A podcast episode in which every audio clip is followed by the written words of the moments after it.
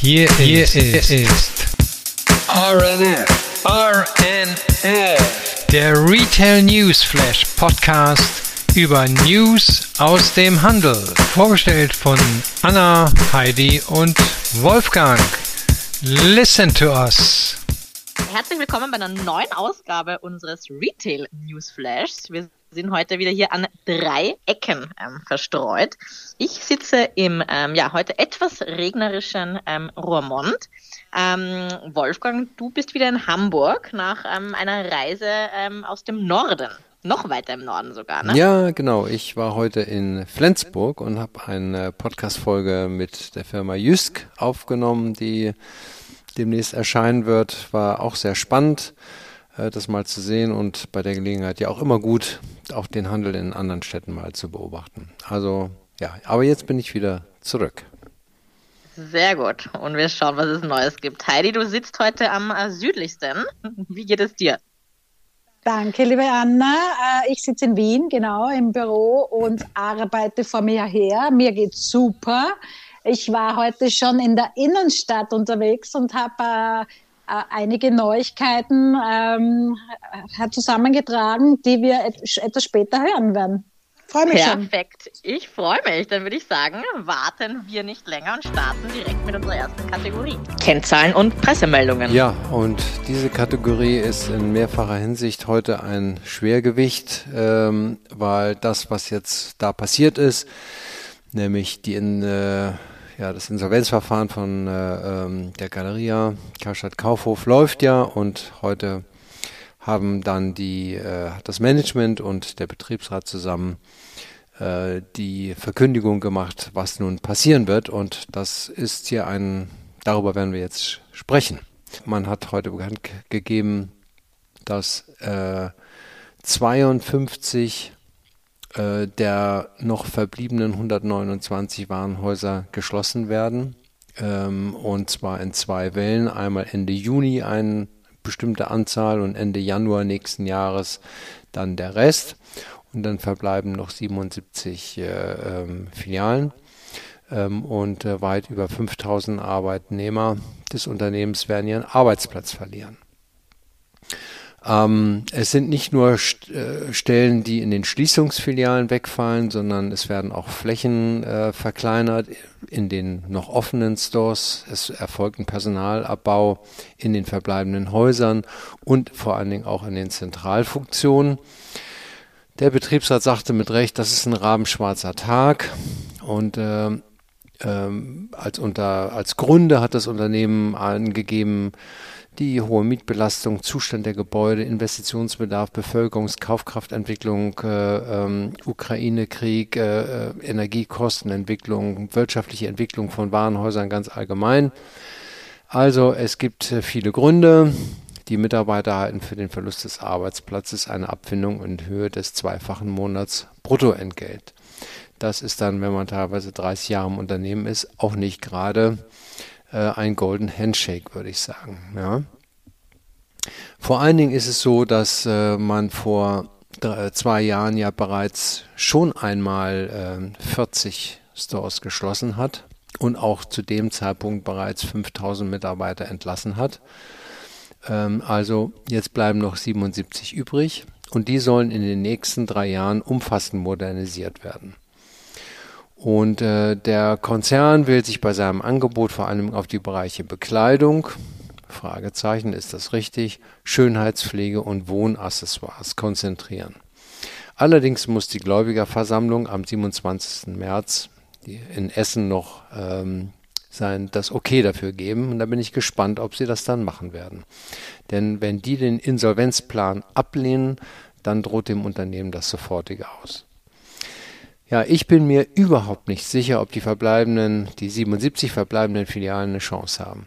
Es wird immer nur über die betriebswirtschaftlichen Daten geredet in der Öffentlichkeit. Und sicher, sparen ist notwendig. Es sind zu viele Stores, die nicht mehr rentabel sind. Aber man kann sich irgendwann auch mal kaputt sparen. Und äh, wie soll es dann genau weitergehen? Ähm, es sollen lokale Kompetenzen gestärkt werden. Zuerst kommen die Stores, dann kommt online. Man will mit Bekleidung, Schönheitspflege und Wohnaccessoires Riesenhütten füllen. ja mal ganz ehrlich, also da reicht meine Fantasie nicht aus, ähm, äh, um, um mir vorzustellen, dass das dann wirklich ein Warenhaus rettet und auch ein Warenhaus ausmacht. Äh, und ich frage mich, ob das alles die richtigen Maßnahmen sind. Ich frage mich auch, wer dann eine solch stark geschrumpfte Firma in die Gewinnzone, Gewinnzone führen soll, wie man seine Mitarbeiter noch dahinter sich bringen will. Macht das etwa der Insolvenzverwalter, der will nur Geld sparen? Macht das das jetzige Management? Sind das die richtigen? I don't know. Kommt da jemand anderes? Bezweifle ich. Also, es ist eine, ein ganz harter Schnitt. 100 Schließungen, 10.000 Mitarbeiter, die ihren Arbeitsplatz verloren haben in den letzten drei Jahren. Äh, und das ist das eine, das ist schon schlimm genug. Dazu kommt noch, dass der Staat, der hat Geld gegeben, Lieferanten, Vermieter, auch die haben auf viel Geld verzichten müssen. Also es ist eine Riesenpleite und eine Riesenbelastung, auch für die Zukunft. Ja. Aber vor allen Dingen ist die Hauptfrage die Daseinsberechtigung. Luxus wissen wir, das haben wir häufig genug berichtet, Selfridges, KDW, andere in Europa und in der Welt die das funktioniert. Äh, den preiswerten Bereich machen die vertikalen Unternehmen. Und das machen sie auch äh, vernünftig, wie wir in der nächsten Meldung hören werden, unter anderem. Also wo will man seinen Platz finden? In der Mitte. Die Mitte wird gerade unbarmherzig äh, aufgerieben. Es wird in den Städten sozusagen mit dem Mittelsortiment immer leerer, die Frequenz geringer. Es sind ja nicht nur Galerie Kaufhof Karstadt weg, sondern äh, auch äh, Peg und Kloppenburg hatte ja vor äh, vier Wochen hier sein Insolvenz äh, angekündigt in Eigenverwaltung und wird auch Stores zumachen. Görz ist dabei, äh, Läden zuzumachen. Andere Filialisten wie H&M, Sarah Douglas werden Läden zumachen. Also äh, es gibt immer mehr Leerstände in den Städten und zwar mit großen Flächen. Mir erscheint das doch äh, sehr anspruchsvoll, in dieser Phase da im mittleren Bereich ohne klares Profil äh, zukünftig Erfolg haben zu wollen. Und auch auf den Onlinehandel zu verzichten, äh, das finde ich auch nicht ganz richtig. Ähm, ja, die mangelnde Anpassungsfähigkeiten der letzten Jahrzehnte, ähm, die sind eben spürbar an jeder Ecke. Es ist wirklich sehr, sehr schade. Ich habe meine Ausbildung auch in einem Warenhaus gemacht und habe immer gedacht, das ist, hat eine Daseinsberechtigung. Aber wie gesagt, es ist lange her. Jetzt ist es unvermeidlich geworden, lässt Kunden, Mitarbeiter ziemlich ratlos zurück. Und man muss sich eben die Frage stellen, gut, die Welt dreht sich weiter, es gibt neue Konzepte. Äh, soll man nicht auch hier lieber einen harten Schnitt machen und einfach nicht versuchen, tote Pferde äh, am Leben zu halten, sondern äh, das zu machen, äh, was sich sowieso schon seit mehreren Jahren abzeichnet. Ist wirklich bitter, die Meldung, aber ja, so ist es halt. Ne? Ja, wir hatten das Thema ja auch schon leider in, in vielen ähm, Runden und Ausgaben unseres, unseres Podcasts hier. Und ich sage das halt auch immer, so ein künstliches ähm, am Leben halten, äh, wie viel Sinn das ähm, im Endeffekt hat, weil sehr viel Innovation sieht man da wirklich einfach nicht. Und ich war auch heute wieder entsetzt ähm, im, im, im ähm, Galeria Kaufhof ähm, Karstadt äh, geparkt an der Köhe in Düsseldorf. Und das ist echt erschreckend, wie dann an der Ecke zum Ausgang auch an die Köhe. Da, da sind so einfolierte ähm, Schilder, die da hängen, minus 30 Prozent auf ähm, gewisse Sortimente. Hm. Ich mir denke, das ist jetzt äh, das Aushängeschild an der Königsallee, wenn ich da in, in den Department Store reingehe und dann sind da die Schokoladepackungen neben den äh, Coccinelle oder Fuller-Taschen. Äh, wo ich mir halt auch denke, naja, also das ist jetzt vielleicht auch nicht der Eingang, den ich mir da in ähm, Düsseldorf ähm, ähm, erwarte, wenn ich da in dieses Kaufhaus reingehe. Nee, die müssen ja auch erstmal, die müssen ja erstmal ihre Sortimente bereinigen, ne? Weil die, ja, ähm, das, die haben zu viel eingekauft, also der Umsatz ist nicht gekommen und das müssen sie bereinigen und dann den Neustart machen und dann noch gleichzeitig Schließung, Mitarbeiter demotiviert, also boah, das ist eine ja. ganz, ganz harte Aufgabe. Ne? Und ähm, dagegen jetzt die beiden anderen Meldungen, die sollen eigentlich äh, zeigen, äh, dass äh, es auch andere Möglichkeiten gibt. Ähm, einmal hat hier äh, Primark äh, so einen kleinen Ausblick gegeben, wie man die erste Hälfte des Geschäftsjahres 22, 23 ähm, sehen wird. Da hat man nämlich den Umsatz überraschend kräftig steigern können. Und äh, ähm, auch der Kostendruck ist offensichtlich für das Unternehmen geringer geworden. Das ist ja nicht nur in Deutschland vertreten, sondern in anderen Ländern äh, weiß man ja, dass die Energiekosten äh, nicht mehr die große Belastung darstellen. Ähm, und äh, wird deshalb auch etwas mehr verdienen. So, das war die Zwischenmeldung. Ähm, Weihnachtsgeschäft ist gut gelaufen. Ähm, man äh, geht davon aus, dass man den Umsatz äh, um 19 Prozent auf 4,8 Milliarden Euro im ersten Halbjahr dann gesteigert hat. Ähm, hat in allen Märkten gute Geschäfte gemacht und die Erwartung auch intern klar übertroffen. Ähm, weil die Kundenfrequenzen in Großbritannien und in Europa eben wiedergekommen sind. Und äh, ja, und deshalb geht man eben davon aus, dass man hier eine äh, Marge, operative Marge auch von 8% zumindest für das äh, erste Halbjahr und auch für das gesamte Jahr erreichen wird. Letztes Jahr waren, war die Marge höher mit 11,7 Prozent, aber äh, da waren auch noch nicht die Kostensteigerungen eingepreist, äh, die man heute hat. Aber äh, das Ganze zeigt eben, dass man im Low-Price-Segment, in dem äh, man auch ohne Online-Shop erfolgreich sein kann, weil sich der dort nicht rechnet, ähm, überleben kann, wenn man die richtigen Maßnahmen und die richtigen Sortimente macht. Und es sind auch große Gebäude. Also ähm, da steht dann natürlich im Widerspruch zu dem, was wir gerade vorher von der Galeria gehört haben. Und da kann man nur sagen, äh, also zumindest was mich anbelangt, ich wünsche Primark da weiterhin viel Erfolg bei ihrer Aufholjagd. Ähm, aber die werden natürlich in den Innenstädten auch ein bisschen einsamer dastehen, denn äh, um sie herum fehlen, wie gesagt, einige. In den Shoppingcentern sieht das etwas besser aus. Und eine weitere positive äh, Ausmeldung äh, kam hier von Lego. Der Spielwarenkonzern hat äh, einen Riesengewinn verbuchen können von 1,85 Milliarden Euro. Ähm, und das ist eine Steigerung zu den Rekordjahren, die man äh, 20 und 21 hatte.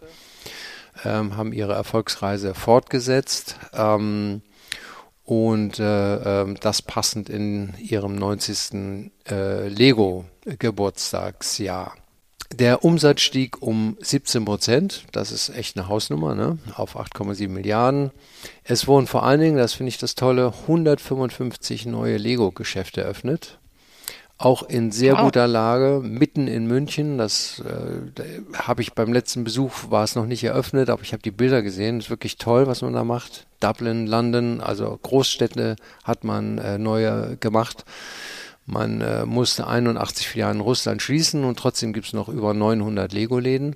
Und das, was ich gut finde, äh, äh, sagte der CEO Christiansen, ähm, es, es sieht vielleicht bei dem zunehmenden Onlinehandel aus, als ob man äh, hier gegen den Trend neue Läden aufmacht. Aber diese Läden sind eine großartige Gelegenheit, hört hin, ne? großartige Gelegenheit, damit Kunden die kleinen Bauklötzchen in die Hand nehmen können und sie dann auch damit rumspielen und auch kaufen. Ja, ähm, ja, also auch das Beispiel zeigt, dass man gute Geschäfte machen kann, wenn man sich spezialisiert ähm, im, und wenn man die richtigen Dinge macht. In den eigenen Stores haben sie den Erlebnisfaktor, im nahtlos verknüpften Online-Shop äh, die Verknüpfung ähm, und sie haben viele Kooperationen mit anderen starken Partnern gemacht. Naja, was mich anbelangt, ich habe jetzt gedacht, ich muss noch mal in den Keller steigen, ob ich nicht noch so ein paar alte Lego-Steine habe. äh, so Vintage-Klötzchen würde ich ja nennen. Äh, die müssten doch jetzt angesichts der Entwicklung auch wieder was wert sein. Ne? Ja, Wahnsinn, ja. Definitiv. Ja. Ich war ja in Köln vor kurzer Zeit bei der Euroshop und dann war ich am Samstag in Köln im Lego-Geschäft und man muss schon sagen, da ist richtig was abgegangen. Ja. Also mehr, mehrere Generationen. Das Gute ist, du kriegst die Teile ja auch einzeln. Du kannst dann bei einer Riesenwand kannst du dir einzeln deine fehlenden Teile da rausholen in so einen Becher, ja, zusammen. Und das bezahlst du dann so. Das ist wahnsinnig toll. Aber auch personalisieren ist ein Thema. Also du kannst dir da deine Männchen, kannst du dir dann so gestalten, wie du möchtest. Und was mich so beeindruckt hat, wir haben, wenn ihr euch erinnert, wir haben doch über Lego, über die Blumen gesprochen. Ja, da ja. gibt's ja so äh, wunderbare Blumen von Lego.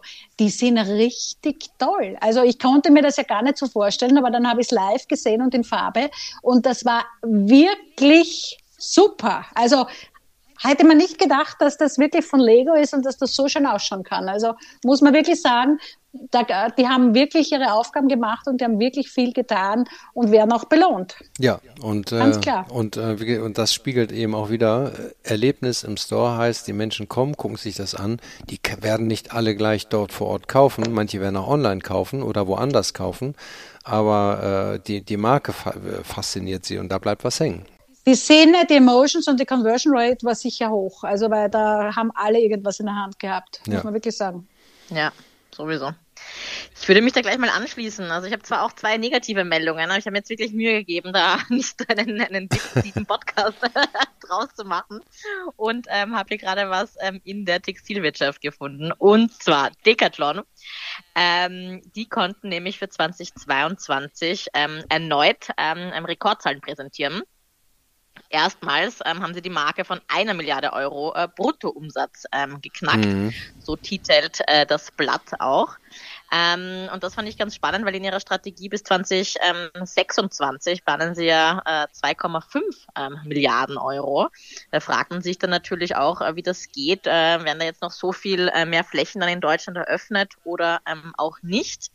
Ähm, aber da geht es dann eher in die Portfolio-Optimierung. Und ähm, der Deutschland-Chef ähm, André Weinert sagt auch, dass man sich in Deutschland ja etwa 100 bis 110 Stores ähm, ähm, vorstellen kann.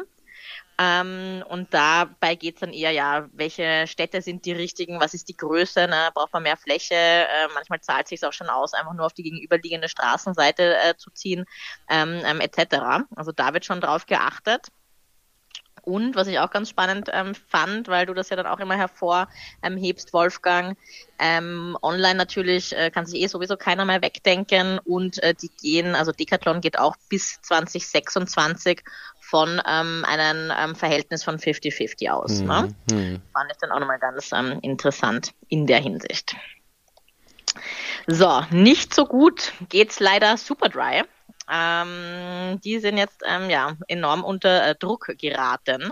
Wir hatten äh, letztes Jahr noch berichtet, beziehungsweise ich erinnere mich zumindest, dass der Co-Founder äh, Julian Dunkerton ähm, auf LinkedIn auch ähm, berichtet hat, ähm, ja, wie gut es gerade läuft und das ähm, Autumn Winter 22 Geschäft auch so positiv gestartet ist mit deren neuen Strategie haben ja auch noch einiges an neuen Stores ähm, aufgemacht. Auch in London sind sie von der Regent Street in die ähm, Oxford Street umgezogen, in den damaligen ähm, Forever 21 Store. Ähm, also ja, hat sich noch einiges getan da im letzten Quartal. Nichtsdestotrotz sind sie jetzt ähm, vorsichtig und ähm, haben ihren ähm, ja, Forecast für 23 ähm, angepasst ähm, und haben auch, ähm, sage ich mal, ein Beratungsunternehmen ähm, ähm, ja, jetzt involviert, ähm, das nämlich Interpass ähm, heißt. Das heißt, äh, die Aktienpreise sind auch entsprechend ein bisschen gesunken. Man ist vorsichtig, wir werden es weiter beobachten und hoffen, die behalten soweit alles under control auch ähnliche News, wie wir ähm, letztes ähm, Mal eine Meldung hatten, ja, trotz ähm, ja, Umsatzsteigerung einiger Marken sind ähm, ja, die Verlustzonen leider auch ähm, am Steigen ähm, in der Hinsicht. Und das gleiche Thema haben wir auch ähm, bei Allbirds, nämlich trotz Umsatzplus hat sich der Jahresverlust ähm, der Marke mehr als ähm, verdoppelt. Äh, der US-amerikanische Schuh- und Bekleidungsanbieter ähm, ist im Jahr 2022 denn nämlich noch tiefer in die Verlustzone gerutscht. Ähm, Im vergangenen Jahr hat Allbirds einen Umsatz in Höhe von ja, knapp 298 Millionen US-Dollar erwirtschaftet. Das entspricht einer Steigerung von ähm, ja, rund 7,3 Prozent äh, gegenüber 2021. Die Bruttomarge rutschte allerdings um knapp 53 Prozent ähm, auf jetzt 43,5 Prozent ab. Ähm, ja, und wie begründet das das Unternehmen? Ja, insbesondere Straffung des äh, Bekleidungssortiments, auch höhere Preisnachlässe, äh, gestiegene Logistikkosten und auch natürlich die negativen Währungseffekte. Ähm, es gab auch ein bisschen ähm, ja, Restrukturierungsausgaben ähm, und Wertberichtigungen mussten auch verbucht werden und das hatte zur Folge, dass der operative Verlust von 32,9 auf ganze 100,3 Millionen US-Dollar stieg. Hm. Und der Nettoverlust belief sich dann damit auf 101,4 Milliarden, äh, Millionen, Entschuldigung, US-Dollar. Das ist dann doppelt so hoch wie das Jahr zuvor. Ne? Also ganz schön, ähm, ja, krasse äh, Zahlen, äh, die da auch zu Buche stehen, obwohl äh, der Umsatz gesteigert wird. Ne? Heißt nicht immer, ähm, dass das dann trotzdem so healthy ist mit den ganzen Nebeneffekten, die wir ja aktuell noch ähm, hier mittragen müssen. Hm, genau.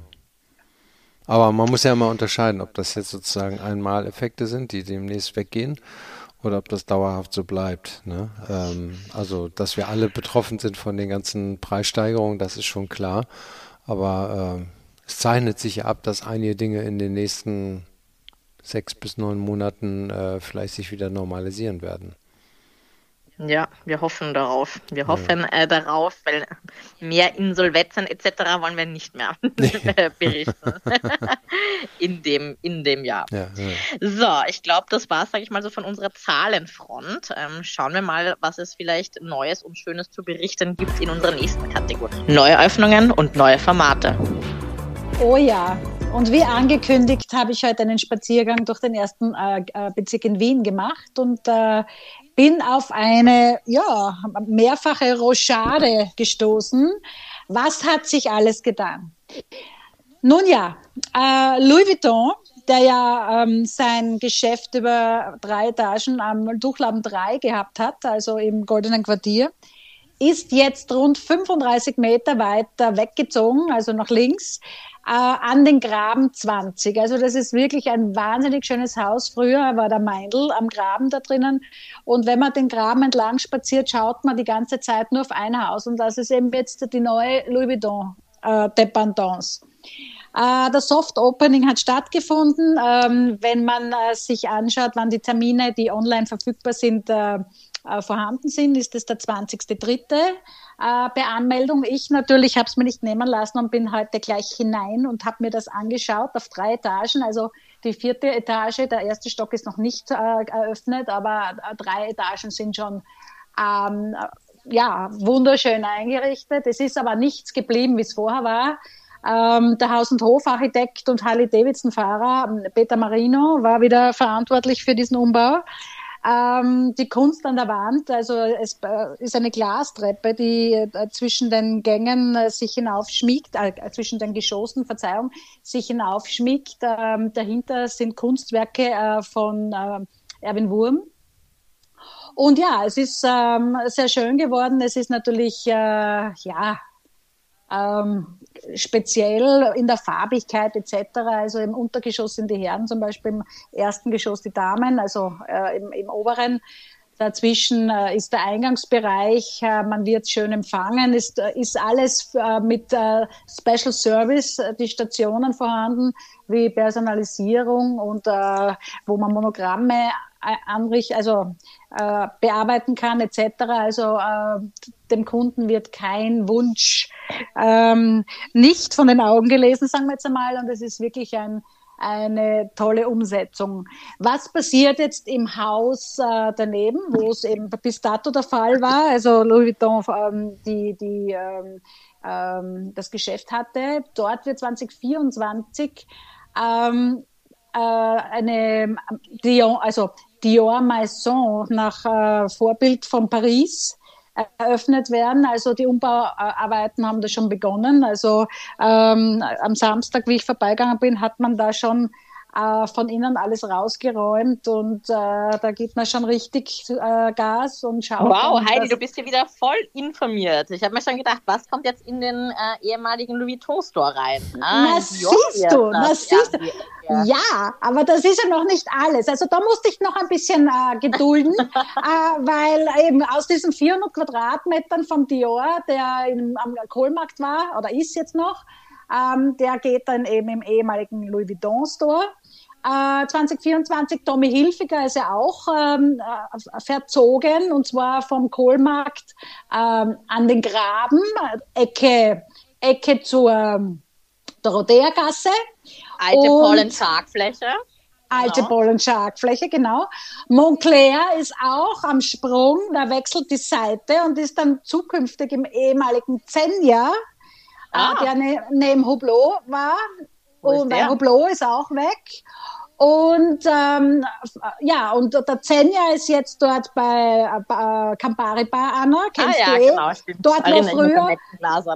Genau, wo früher der Amici war. Der Amici ist in die Landskrongasse gegangen, also hat jetzt das ganze Erdgeschoss ausgebaut und hat da eine Mansfläche und also wirklich den Riesen, äh, den Riesen, ähm, da, ähm, ja, den Riesenbereich da umgesetzt. Und Van Cleef Apples baut ebenfalls jetzt um am Kohlmarkt, daneben Cartier. Äh, am Graben baut noch Van Köck um. Der hat jetzt seinen Standort vorübergehend im Goldenen Quartier bezogen, dort, wo man zum Lederleitner runtergeht. Und ja, ähm, wenn, wenn man Gerüchten äh, zuhört, ähm, die jetzt noch nicht bestätigt sind, sollten Fendi und Yves Saint Laurent jetzt auch noch eine Rochade erleben. Also man wird gespannt sein. Es tut sich sehr vieles im ersten Bezirk. Also es ist ein, ein äh, ja, eine Bewegung, die sich da Richtiges. Tetris-Play. Ich dachte mir Yes. schon, da gibt es ja noch dann einiges zu tun. Wer geht in den Tommy Store? Wer geht in den ehemaligen Dior Store dann, wenn die umziehen? Aber Ja, das Ähm, ist die super. Frage. Das, ich bleibe dran. Ich bleibe dran und horche herum. bitte. Ganz geil. Auf jeden Stefanell. Ste Stefanell baut jetzt auch in der, in der, in der äh, Seilergasse. Ah ja, Wahnsinn. Ja. Gut. Einiges zu tun. Dann äh, Ja. bitte halte die Augen und Ohren offen. Ich bin da immer sehr gespannt, was da dann immer ähm, an Nachvermietungen dann ähm, stattfindet bei so einem äh, Tetris herumgespiele. Ganz genau. Ja, auch in Düsseldorf bin ich heute ähm, ähm, herumgegangen. Ähm, da war ich ja auch ganz ähm, erstaunt, das ehemalige Karsch-Haus, ähm, ähm, da an der Ecke Heinrich-Heine-Platz, ne? Ähm, da war ja auch so der Rewe City drin ähm, gegenüber. Da ist jetzt auch so ein Ramsch ähm, Süßigkeitenladen. Da denke ich mir auch, wenn das jetzt so das neue KDW Düsseldorfs werden soll, ähm, hoffe ich, wird es dann auch diesen Platz dann noch ein bisschen aufwerten, weil aktuell sieht er da sehr ramschig ähm, aus da, rund um ähm, Scotch and Soda die Baustelle, ehrlich gesagt. Im Linkstore war ich auch drinnen ähm, am Heidi. Äh, Ja. den, äh, dieses ähm, Auto-Abo-Modell war ja richtig cool. Die haben ja auch hinten coole Meeting Rooms. Yes. Ähm, den neuen Fendi Store habe ich mir angeschaut in Düsseldorf. Der ist ja mal ein Highlight. Ähm, da habe ich auch ein paar Fotos gemacht. Die werde ich auf jeden Fall ähm, auch auf unserer LinkedIn-Seite posten. Äh, da macht es richtig Spaß, sich inspirieren zu lassen ähm, und da mal durchzuschlendern auf alle Fälle. Was hat mich noch überrascht? Ähm, der Guest Store. Ich habe den Guest ehrlich gesagt nicht gefunden. Der war nämlich im ehemaligen Lynx Store drinnen. Und ich ähm, bin jetzt in meiner kleinen, äh, feinen Stadtrunde in Düsseldorf nicht auf einen neuen Guess ähm, Düsseldorf Store gestoßen. Irgendwo wird er schon sein, wahrscheinlich. Ich weiß es nicht. Irgendwo ist er. Bestimmt. Ja. Irgendwo wird er Bestimmt. sein. ja, Düsseldorf-. Ja, Düsseldorf ist auch eine reine Baustelle. Also die machen eine neue, äh, neue äh, Fußgängerzone. Die den, hast Ja. du vielleicht gesehen, die Mhm. ja den, die, die, die Köhe kreuzt. Also da tut sich ja auch einiges. Also Einiges, definitiv. Baustelle ohne Ende. Ist so. Ja, der Marco Polo am Eck da ähm, ähm, ist auch weg. Der hat jetzt auch noch einen Pop-up dann an der Kö. Bin gespannt, was da dann ähm, reinkommt. Da Ecke Strelsen, ähm, Michael Kors, Breitling und der Marco Polo am Eck ist weg. Also auch hier werden wir weiter beobachten, was sich so tut. Ganz genau. Ähm, auch in Romont, hier im Designer Outlet, ähm, hat äh, New Balance eröffnet. Äh, die sind umgezogen auf äh, knappe 300 Quadratmeter. Das hatte ich auch auf LinkedIn gepostet. Äh, da wurde eine wunderschöne äh, Glasfassade gebaut. Ähm, und der glänzt da jetzt auch gegenüber ähm, von Nike hier im, im Designer Outlet. Genau. Sonst äh, ist ja auch einiges am Tetris ähm, Play. Ähm, Fabienne Chapeau, ich weiß nicht, ob ihr die, die Marke kennt. Äh, das ist eine niederländische Marke. Die hat auch vor zwei Wochen aufgemacht. Richtig süße, ähm, ja, farbige Sachen. Bin gespannt, wie die hier auch bei den äh, Kunden ähm, ankommt. Verbreitet jedenfalls sehr viel Frühlingsstimmung schon. Hm. Ähm, ansonsten hatte ich auch noch gefunden eine Meldung von Tamaris. Die starten nämlich mit einem neuen Store-Konzept in Dortmund. Und dieses Konzept hat auch erstmals neben Schuhen Textilien ähm, ähm, ja, zum Kauf ähm, im Angebot. Und zwar ist es der erste Lifestyle-Store, der sozusagen als Testlauf in der ähm, Dortmunder Innenstadt eröffnet. Ähm, und äh, wo der Kunde jetzt auch äh, ja, Klamotten passend äh, zu den Schuhen auch kaufen kann. Ne? Mhm. Bin ich mal gespannt, äh, wie das so funktioniert. Schaut jedenfalls ähm, schön aus. Wir werden da auch ein paar ähm, ja, Fotos ähm, posten. Ähm, Jens Beining sieht in dem Lifestyle-Konzept nicht nur ein Trading-up der Marke, sondern auch eine wichtige Investition in die Zukunft des stationären Handels. Die sagen nämlich, wir glauben nach wie vor an den Einzelhandel, ähm, dass wir die Zeiten der Online-Global-Player weiter in unser Store-Konzept investieren, ist ein deutliches Signal für unsere Partner. Das äh, sehe ich halt auch immer so. Ne? Ähm, so, soweit Investoren stattfinden, ähm, ist das ein gutes Zeichen. Die Marke bewegt sich. Haben wir auch letztens bei Halluba gesehen. Ich bin gespannt, ob das dann der richtige Ansatz ist. Aber wenn ich dann noch ein T-Shirt ähm, ähm, passend zu den Schuhen finde, greife ich dann auch nochmal ähm, gerne ähm, zusätzlich zu, wenn es dann der richtige Preis ist. Ne? Hm, hm. Cross-Selling, I would say. Kann gut gehen. Ja, genau. Ob es auch wird, werden wir das hören. Ja, drücken wir die Daumen. Genau. So, so viel von ähm, ja, den Real-Life-Flächen. Ich würde sagen, Neues aus dem Metaverse. Ähm, ja, das Metaverse hat wieder natürlich jetzt äh, im ersten Quartal einiges zu bieten. Wir haben letztes Jahr schon von der Metaverse Fashion Week, von der ersten überhaupt äh, berichtet. Nun ist ein Jahr vergangen und die zweite steht an. Ähm, vom 28. bis 31. März findet äh, eben diese Fashion Week ähm, auf Decentraland äh, statt. Mode, Modelabels wie Do Tommy Hilfiger, Deutsche Gabbana, äh, Donna Karen, die haben wir schon letztes Jahr mitgemacht. Ähm, die kehren natürlich zurück, aber natürlich gibt es auch andere Marken, die jetzt äh, mit von der Partie sein möchten, wie zum Beispiel der amerikanische Juwelier Banbridge oder aber die koreanische Kosmetikmarke Amor Pacific. Adidas ist der größte unter den neuen Namen und gibt jetzt somit sein äh, Metaverse äh, Fashion Week Debüt. Ähm, die Veranstaltung findet ja im Anschluss der realen Modewochen statt. Wir haben sie jetzt in allen Medien gesehen. Im äh, Februar, März ist ja immer äh, der Zeitpunkt der Fashion Shows von New York bis Paris. Und äh, man sieht äh, die, die, kreativsten Dinge, die man sich nur vorstellen kann von den äh, renommierten äh, Designer und Designerinnen. Ähm, Tommy Hilfiger äh, wer wird neben der täglichen, äh, also der tagtäglichen Produktpalette auch einen Hauch künstlicher Intelligenz aufweisen, berichtet Forbes. Der Einsatz von KI-generierten Mode ist ja natürlich keine Überraschung. Wir erleben ja tagtäglich auch äh, ChatGPT. Ähm, unter anderem, äh, was das alles kann, was man damit machen kann und äh, auch natürlich wird diese Technologie immer beliebter. Ähm, auch in Zukunft natürlich und äh, das äh, macht einen großen Sprung jetzt momentan gerade. Donna Karen kommt mit Donna Karen Punkt 3, einem Konzept, das eine Kunstgalerie, eine äh, Pizzeria und eine Lounge auf dem Dach umfasst. Dundas Avatare werden in Partnerschaft mit Ume und seinen Variables mit 3SX präsentiert.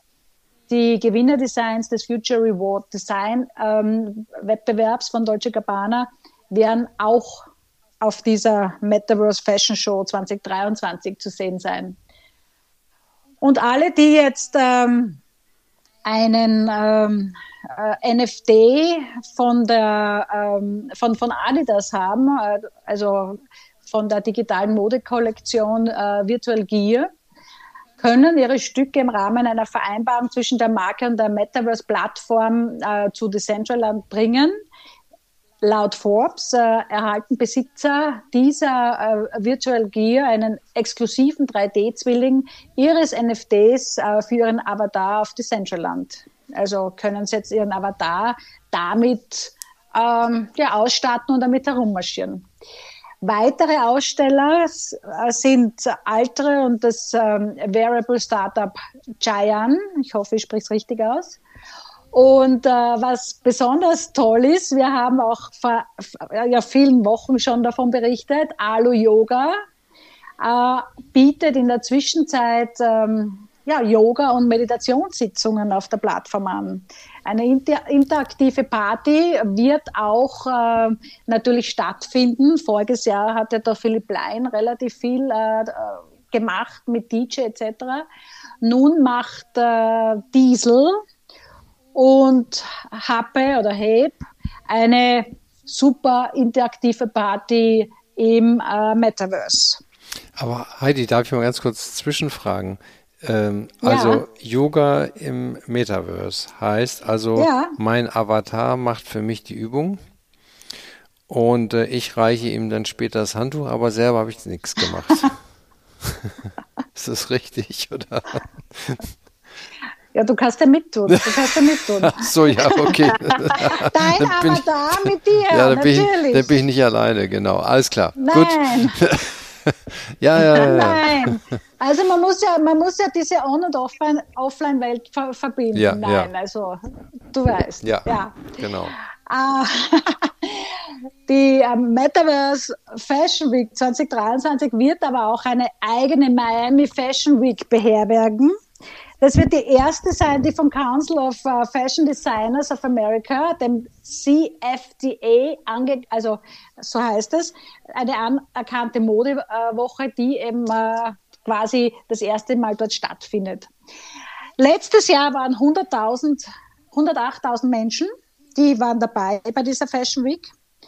Und das war ja die allererste Ausgabe. Man hätte sich wahrscheinlich schon gedacht, dass mehr ähm, sich die Zeit nehmen und neugierig genug sind, dabei zu sein. Ähm, ich war auch dabei, muss ich sagen. Also ich war da live dabei, mir hat das interessiert. Äh, ja. Ähm, Dr. Giovanni Graziosa Casimiro, äh, das ist die Leiterin des äh, Metaverse, also der Metaverse Fashion Week ähm, hat äh, natürlich äh, ihre eigene Sichtweise und hat äh, Folgendes äh, von sich gegeben. Die Leiterin der Metaverse Fashion Week, Dr. Giovanna Graziosi Casimiro, ähm, die ist der Meinung, dass natürlich äh, in der realen Welt äh, wollen wir unsere persönliche Ästhetik individualisieren und das wollen wir natürlich jetzt in der, ähm, ja, im Metaverse, in der digitalen auch. Und äh, daher, da natürlich der Sprung jetzt äh, in dieser Welt ja sehr groß war in den letzten zwölf Monaten, ähm, ist davon auszugehen, dass jetzt mehr Menschen dabei sein werden und sich äh, das anschauen werden und äh, partizipieren werden. Wir schauen uns das an, also ich werde mir das sicher nicht entgehen lassen und werden weiter berichten. Ja, super. Dann hier wieder Metaverse äh, richtiger ähm, Input. Und dann würde ich mal sagen, fragen wir uns, was gibt's Neues an Retail Gossip? Ja, da kann ich mit einem Bericht aufhorchen lassen, der mich selber ein wenig verwundert hat. Ich weiß nicht, wie es euch geht. Haben wir doch im Juli 22 ja berichtet, dass in Wien der allererste ähm, Burger King, der ausschließlich äh, veganes Sortiment ähm, hat, eröffnet, und zwar am Westbahnhof. Ja, kurz danach ist schon wieder vorbei dieser 100% vegane und grün, also es war alles in grün, ähm, äh, ja, umgesetzt, ähm, optisch macht seine Pforten zu, aber wird nicht für immer, sondern es wird natürlich jetzt umgestaltet äh, und es wird wieder ein normaler Burger King werden, der vorher schon war. Mit natürlich vegetarischen und veganen Produkten. Also die Erwartungshaltungen waren groß, äh, haben sich nicht äh, natürlich erfüllt, aber es war zumindest ein Versuch wert. Ja, ich habe hier auch noch so ein Ding, äh, was ich, äh, worüber wir schon mehrfach äh, berichtet hatten, nämlich über Adidas und die Partnerschaft mit Kanye West. Das ist Never Ending Story und ein Verlust, der wird irgendwie immer größer, wenn man so die neuesten Meldungen liest. Ähm, Adidas hat ja die Partnerschaft beendet, hatten wir schon gesagt. Und äh, klar, Adidas hat mit der Marke Yeezy wirklich Umsätze in Milliardenhöhe gemacht. Soll man kaum glauben, kann man sich schwer vorzustellen, aber das muss wirklich ein Riesenpaket gewesen sein. So, was jetzt äh, nicht so klar war, also mir zumindest nicht am Anfang, ist, äh, Adidas hat ja Ware produzieren lassen für diese Milliardenumsätze. Und die liegt jetzt da und Adidas äh, hat noch nicht festgelegt, wie man mit dieser Ware umgehen wird. Ähm, aber äh, sie warnen schon mal, dass auch in diesem Geschäftsjahr nochmal 1,2 Milliarden Euro an Umsatz fehlen werden durch das Nichtverkaufen der Yeezy-Ware und äh, etwa 500 Millionen Euro an operativen Gewinn, wenn das nicht verkauft wird weil dann muss sie abgeschrieben werden und dann gibt es noch weitere Einmalkosten. So, äh, Gerüchte, wonach man sich jetzt mit Kenny West auf einen Verkauf der Restbestände geeinigt habe, seien falsch, sagte der CEO Björn Gulden. Ähm, es sei bisher keine Entscheidung getroffen worden, was man äh, mit der Ware machen möchte und will sich auch nicht hetzen lassen. Aber äh, es ist ein klassisches Dilemma. Nämlich, die Bestandsware zu vernichten sei aus Nachhaltigkeitsaspekten keine Option. Die Ware ohne das Yeezy-Label auf den Markt zu bringen, ist nicht ehrlich, eigentlich auch keine Option. Und wenn sich Adidas entscheiden würde, die Schuhe doch noch zu verkaufen und zum Beispiel den Erlös denjenigen zukommen, zugutekommen lassen, die durch äh, die Äußerungen von Kenny West äh, verletzt worden seien, dann würde Kenny West auch noch einen anteiligen Verkaufserlös erhalten. Das will man auch nicht. Ne? Also ähm, der und der normale Verkauf des Produkts birgt eben ein großes Reputationsrisiko. Das Ganze ist eine Geschichte, die finde ich filmreich und äh, die wird vielleicht ja auch irgendwann mal in den Kinos landen, was da so passiert ist. Ist ein richtiger, echter Retail-Gossip, muss ich sagen. Und äh, ähm, jetzt haben wir hier noch ein äh, Ding äh, so zum Thema Fashion und äh, Marketing. Äh, da geht es um die Marke Returnity. Kennt ihr die? Nein. Nee, sagt mir jetzt das erste Hören nicht, ehrlich gesagt. Ja, da seid ihr nicht die Einzigen. Äh, aber die Firma ist bei jungen Männern sehr, sehr bekannt. Ähm, und die hatte sich was Besonderes einfallen lassen, was aber richtig schön nach hinten losging. Im Ergebnis haben sich nämlich Jugendliche in der Hamburger Innenstadt Auseinandersetzungen mit der Polizei geliefert, weil sie haben eine angekündigte Verschenkaktion von äh, organisiert und ähm, da sind dann hunderte von Jugendlichen gekommen äh, und sind der Social Media Ankündigung gefolgt. Ähm, und äh, sie freuten sich schon auf kostenlose Markenbekleidung. Das hatte man schon mal gemacht, also Returnity hat das in Düsseldorf gemacht. Da sind nur 50 Teilnehmer gekommen und da gab es natürlich auch kein Problem. Aber hier waren drei bis 400 Wartende. Äh, und als die dann mitgekriegt haben, dass es keine Verschenkaktion wird, und übrigens, die Firma hat sich dort vor Ort nicht geäußert, die haben das einfach der Polizei überlassen, ähm, haben die jugendlichen Passanten und Taxifahrer äh, belästigt und haben die Mönckebergstraße, immerhin die größte Einkaufsstraße und Fußgängerzone in Hamburg, blockiert. Dann wurden, äh, man höre richtig hin, 200 Schaften der Bereitschaftspolizei da noch hingeschickt, ja, die vor bei einem Fußballspiel waren. Äh, und die mussten dann auch Pfefferspray und Schlagstöcke einsetzen, um das ganze Thema zu beruhigen. Und es hat fünf Stunden gedauert, bis da wieder Ruhe eingekehrt ist. Immerhin tolle Marketingaktion, würde ich sagen.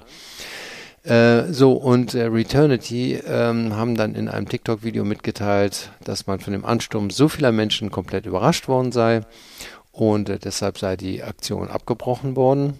Äh, sie haben das falsch eingeschätzt, dafür entschuldigt man sich aber von den Ausschreitungen und dem Fehlverhalten einiger Jugendlichen distanziert man sich ausdrücklich. Naja, ähm, die beiden Gründer, äh, Lauren Riedel und Tom Schmidt, aus, ursprünglich aus Oldenburg, aber jetzt in Hamburg tätig, haben keinen Background im Fashion-Bereich und Marketing, aber sie haben sich zum Ziel gesetzt, das erfolgreichste Streetwear-Brand oder die erfolgreichste Streetwear-Brand Deutschlands zu werden. Und die sind schon in dem Bereich schon ganz gut angesagt. Die hat mit einfachen T-Shirts gestartet, die sie äh, ja, selber zu Hause bedruckt haben und verkauft haben. Und jetzt machen sie äh, hochwertige Produkte mit minimal, minimalistischen Drucken und vor allen Dingen mit dem Namen Returnity. Naja, das ist jetzt erstmal ein Rückschlag und ich hoffe nur für die beiden Jungs, äh, dass die ihre Marke da nicht dauerhaft äh, Schaden nimmt. Aber äh, man weiß natürlich auch, Bad News sind äh, eventuell auch Good News, weil die werden von allen gehört und gelesen. Die Marke hat dadurch jedenfalls an Bekanntheit gewonnen. Und wer weiß, vielleicht sehen wir ja Returnity demnächst als Brand of the Month. Who knows? Nobody. Das wäre was. Sehr schön. Ja, super. Haben wir hier wieder richtig äh, tolle Inputs und vor allem immer den äh, spannendsten äh, Retail-Gossip ähm, ähm, I would say. Ein kompaktes Programm. Danke, dass ihr wieder bis zum Ende zugehört habt.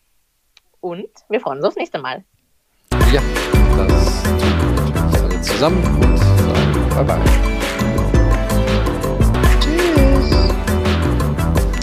Das war's mal wieder von RNF, dem Podcast über News aus dem Handel.